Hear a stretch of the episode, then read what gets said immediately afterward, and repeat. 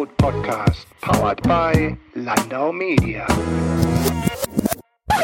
Wir holen uns alle noch mal ganz kurz das Rezo-Video auf den Schirm, auch wenn es schon ein paar Tage her ist. Der YouTuber mit den blauen Haaren veröffentlichte ein knapp 55-minütiges Video mit der Überschrift Die Zerstörung der CDU.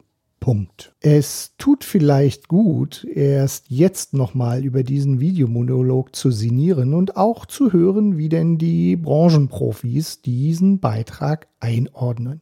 Sascha Stoltenow, Partner in der Agentur Skript, hatte beim Zukunftsforum der DPRG in Hamburg eine Session angeboten, in der sich die Profis der Branche über dieses Video und die Reaktionen der CDU und der Medien austauschten. Ein ausführliches Fazit zur Session bringt Sascha in unserer aktuellen Ausgabe auf den Punkt. Gleichzeitig hat er vielleicht gemeinsam mit den Branchenkolleginnen womöglich eine oder zwei einleuchtende Ideen für eine sinnvolle Reaktion der CDU herausgearbeitet. Darüber hinaus lässt Sascha auch durchblicken, wie er Fridays for Future zurzeit wahrnimmt und was die Grünen offenbar aktuell ganz richtig machen. Zu guter Letzt hat er noch mindestens einen Tipp, was Unternehmen aus der ganzen Neuland-Geschichte lernen könnten. Steigen wir nun direkt ein und lassen Sascha Stoltene zuerst mal erklären, was es mit der Session auf dem Zukunftsforum auf sich hatte. Ich habe äh, Menschen eingeladen, mit mir darüber zu sprechen, wie Kommunikation in diesem Resonanzraum funktioniert. Und Ansatzpunkt war natürlich das Rezo-Video und warum das gewirkt hat, wie es gewirkt hat. Und äh, bei wem es äh, wie gewirkt hat. Und was wir, die wir in der Regel in der Unternehmenskommunikation arbeiten oder für die Unternehmenskommunikation arbeiten, daraus lernen können. Und äh, das war eine ganz spannende Diskussion, die sich daraus entwickelt hat, genau weil ich es absichtlich auch so offen gehalten habe. Ich habe natürlich eine persönliche Einschätzung dessen, äh, was da passiert ist. Ich finde es aber immer interessant, wenn wir in eine offene Diskussion reingehen und darüber sprechen, was das für uns Einzelne jeweils bedeutet, weil du, wenn du diese Öffnungsbewegung hast, kriegst du eigentlich viel, einfach viel mehr Input und ähm, wenn du immer nur nach Ja, Nein fragst, findest du es gut, findest du es schlecht, dann kriegst du halt nur Ja, Nein. Äh, in dem Moment, wo du fragst, warum ist denn das jetzt so? Warum hat denn das jetzt gewirkt? Und was ist da eigentlich passiert? Kannst du die Hirne der anderen, die mit dir da diskutieren, anzapfen. Und das ist eigentlich viel interessanter und es ist auch näher an diesem ursprünglichen Charakter eines Barcamps. Ich aus meiner Erfahrung, der ich, der ich selbst auch Barcamps mache, stelle ja fest, dass Barcamps immer mehr zu Pseudokonferenzen werden. Das heißt, das ist eine Bühne, auf die wir raufgehen wollen. Wir bringen Präsentationen mit, das ist alles ganz schick. Und die ursprüngliche Idee der Barcamps, dass die interessanten Gespräche eigentlich in den Pausen stattfinden, führen jetzt dazu, dass Barcamp wie eine klassische Konferenz wird und wiederum in den Pausen des Barcamps die interessanten Gespräche stattfinden. Und ich finde dieses Prinzip interessantes Gespräch und Pause machen einfach viel, wesentlich interessanter. Deshalb die Frage, was passiert jetzt eigentlich dort gerade? Und was haben denn dir die Profis der Branche quasi so zurückgespielt? Das Interessante war auch, dass A, Rezo diese Wirkung gar nicht beabsichtigt hatte.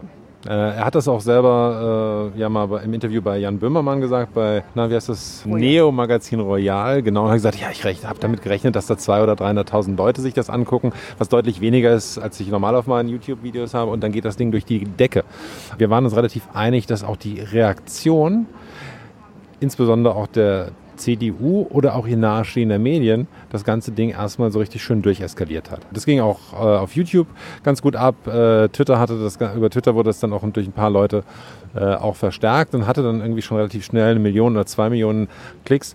Und in dem Moment, äh, da die klassischen Medien drauf angesprungen sind und vor allen Dingen, äh, als dann auch die Partei, also insbesondere die CDU, darauf reagiert hat, äh, ging das so richtig durch die Decke.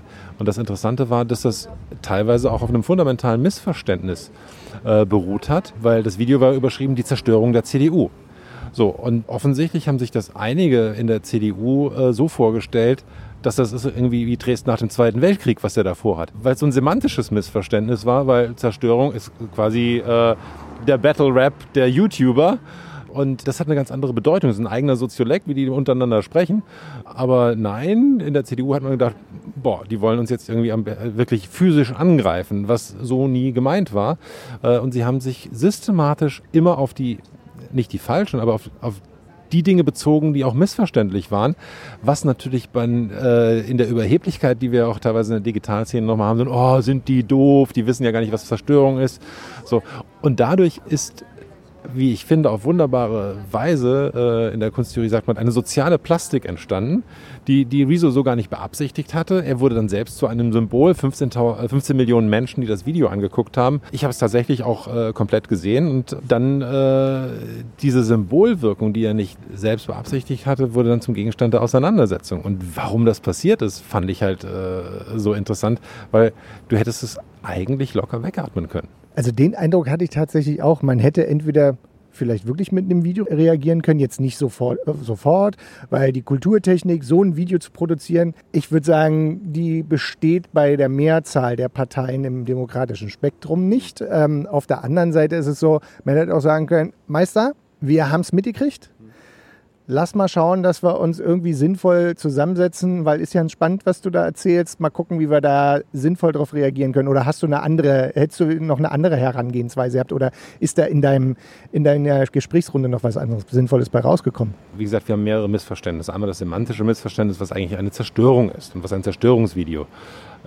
Dann, wir haben ein zweites Missverständnis, dass Menschen tatsächlich geglaubt haben, dieses Video sei ein Gesprächsangebot. Nein, dieses Video ist kein Gesprächsangebot, das ist ein geschlossenes Kunstwerk. Jemand anderes macht einen dreiminütigen Battle Rap das, den hören sich die Leute an und dann, äh, oder Rammstein macht ein Video und dann sagen die einen Leute, ey, das finde ich ja total geil und die anderen sagen, boah, was ein Scheiß und außerdem geschmacklos und Judenstern und weiß der Geier, was Rammstein da so als, aber auch das Rezo-Video, das war ein geschlossenes Werk. Das war kein Gesprächsangebot. Also das hat aber auch, äh, haben viele verwechselt, als sei das ein Gesprächsangebot. Das heißt, du konntest gar nicht sinnvoll in den Dialog reingehen, weil er das ja auch, und das konntest du relativ schnell rausfinden, ja, der hat sich so ein paar Quellen referenziert, er hat dabei natürlich auch so ein paar Propagandatechniken, also ein paar Auslassen, Dekontextualisierung und sowas genutzt und dann hat er auch noch blaue Haare. Und wenn du jetzt ein bisschen genauer hinschaust, merkst du, okay, da kommst du gar nicht ran.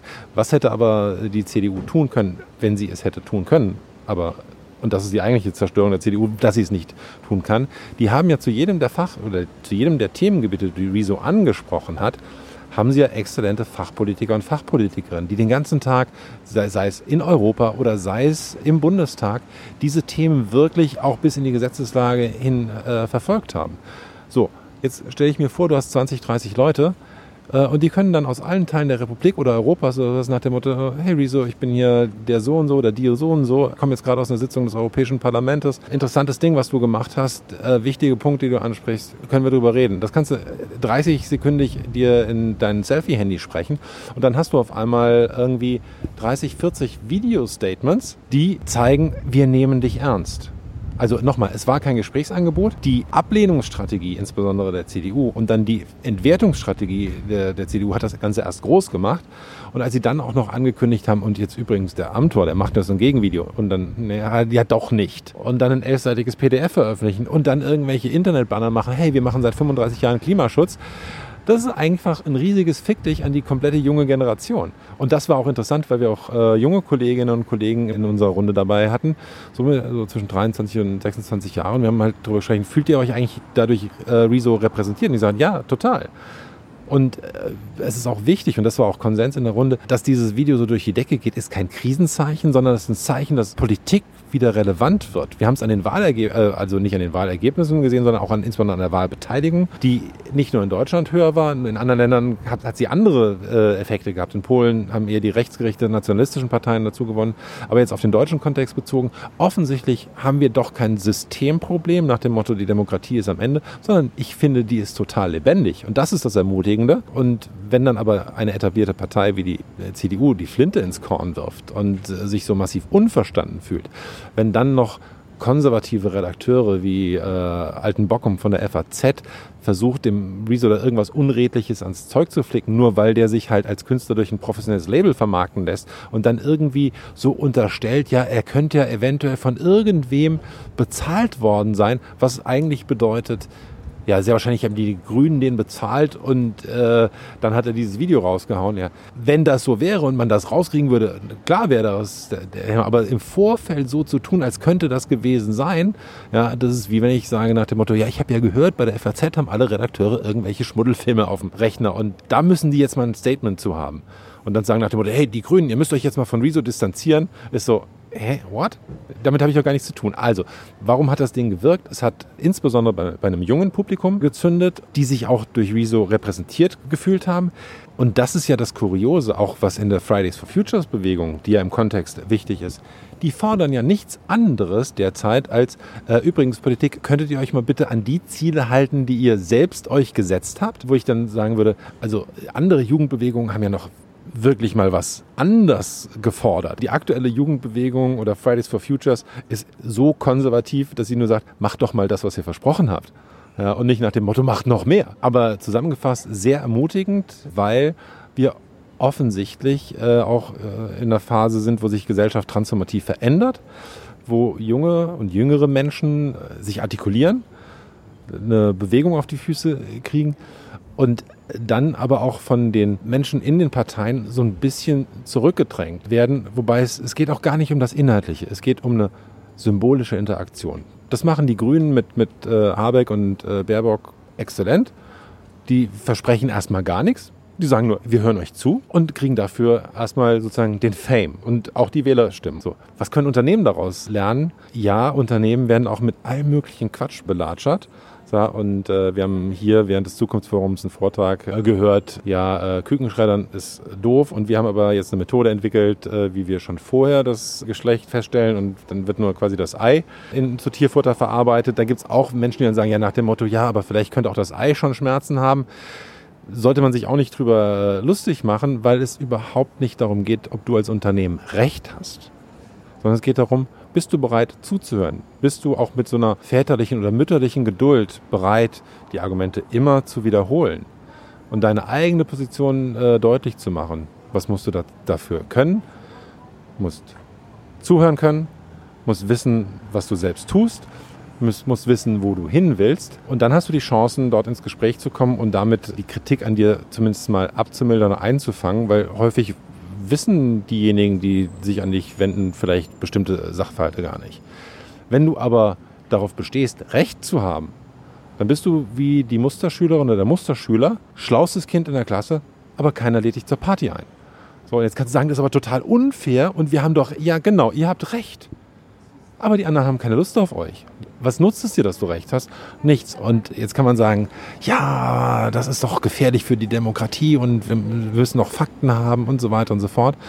Ja, stimmt, aber mittlerweile ist die Welt so komplex, dass niemand mehr überhaupt alle Fakten äh, gerade bekommt.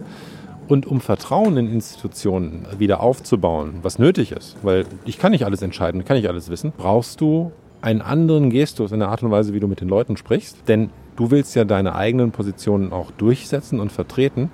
Und wenn du schon an der formalen, emotionalen Ebene scheiterst, hört dir keiner mehr zu. Also ist die Entscheidung für, für dich auch in der Unternehmenskommunikation, äh, zu welchen Themen will ich mich äußern, bin ich in der Lage, überhaupt die für mich relevanten Themen wahrzunehmen und dann zu gucken, wer trägt da welches Thema an mich heran. Man muss entscheiden, sage ich dazu was oder sage ich dazu nichts. Im Fall des Riso-Videos hätte die CDU einfach sagen können, ja, da haben wir ja nichts zu gewinnen. Also sagen wir dazu nichts. Wir lassen uns jetzt einfach mal laufen. Und dann ein bisschen nachdenken können, weil die eigentliche, tatsächliche Zerstörung der CDU hat sich dadurch gezeigt, dass sie darauf nicht reagieren konnten. Ja? Oder dann hast du jemanden wie Paul Ziemiak, der irgendwie 32 oder 33 Jahre ist, der dann Rezo, der sechs Jahre jünger ist, als jungen Mann anredet wo du denkst so, no, das kann auch nicht sein, das ist doch auch schon stilistisch irgendwie der falsche Weg. Dann hast du ein elfseitiges PDF und dann hast du so viele Dinge, wo man sich drüber lustig machen kann. Dann haut Karrenbauer einen raus nach dem Motto, ja, wir müssen mal überlegen, wie das mit der Meinungsbildung im Internet geht und ob man da nicht irgendwelche Regeln für haben wollte, wo ich sage, ja, das Video hat eigentlich erst gezeigt, wie zerstört die Kommunikation der CDU eigentlich ist, weil sie eben nicht mehr in der Lage war, schnell dort abgestimmte Positionen rüberzubringen. Und das fand ich äh, interessant, weil man das an vielen dieser Beispiele gut nachvollziehen konnte. Und äh, weil wir selbst auch in einer anderen Art und Weise darüber gesprochen haben, nämlich nicht nach dem Motto, ich mache jetzt mal eine Präsentation und zeige dir, wie das ist und das ist jetzt analytisch und wissenschaftlich abgesichert, sondern einfach mit einer offenen Frage in so ein Ding reingegangen sind. Und genau dafür sind solche Veranstaltungen wie das Zukunftsforum interessant, weil du sich nicht nur inhaltlich über bestimmte Themen austauschst, sondern auch eine andere Form von Augenhöhe herstellst. Ganz egal, ob du jetzt irgendwie älterer Mann, jüngere Frau, Leiterin Unternehmenskommunikation, Agenturchefin oder Journalistin oder Journalist bist. Du kommst hierher, bringst deinen Kopf mit und deine Ohren und dann gehst miteinander ins Gespräch. Und damit erzeugen wir selbst unseren eigenen äh, Resonanzraum, in dem wir uns äh, zuhören und besser miteinander reden. Dankeschön. Bitteschön, hat mir Spaß gemacht.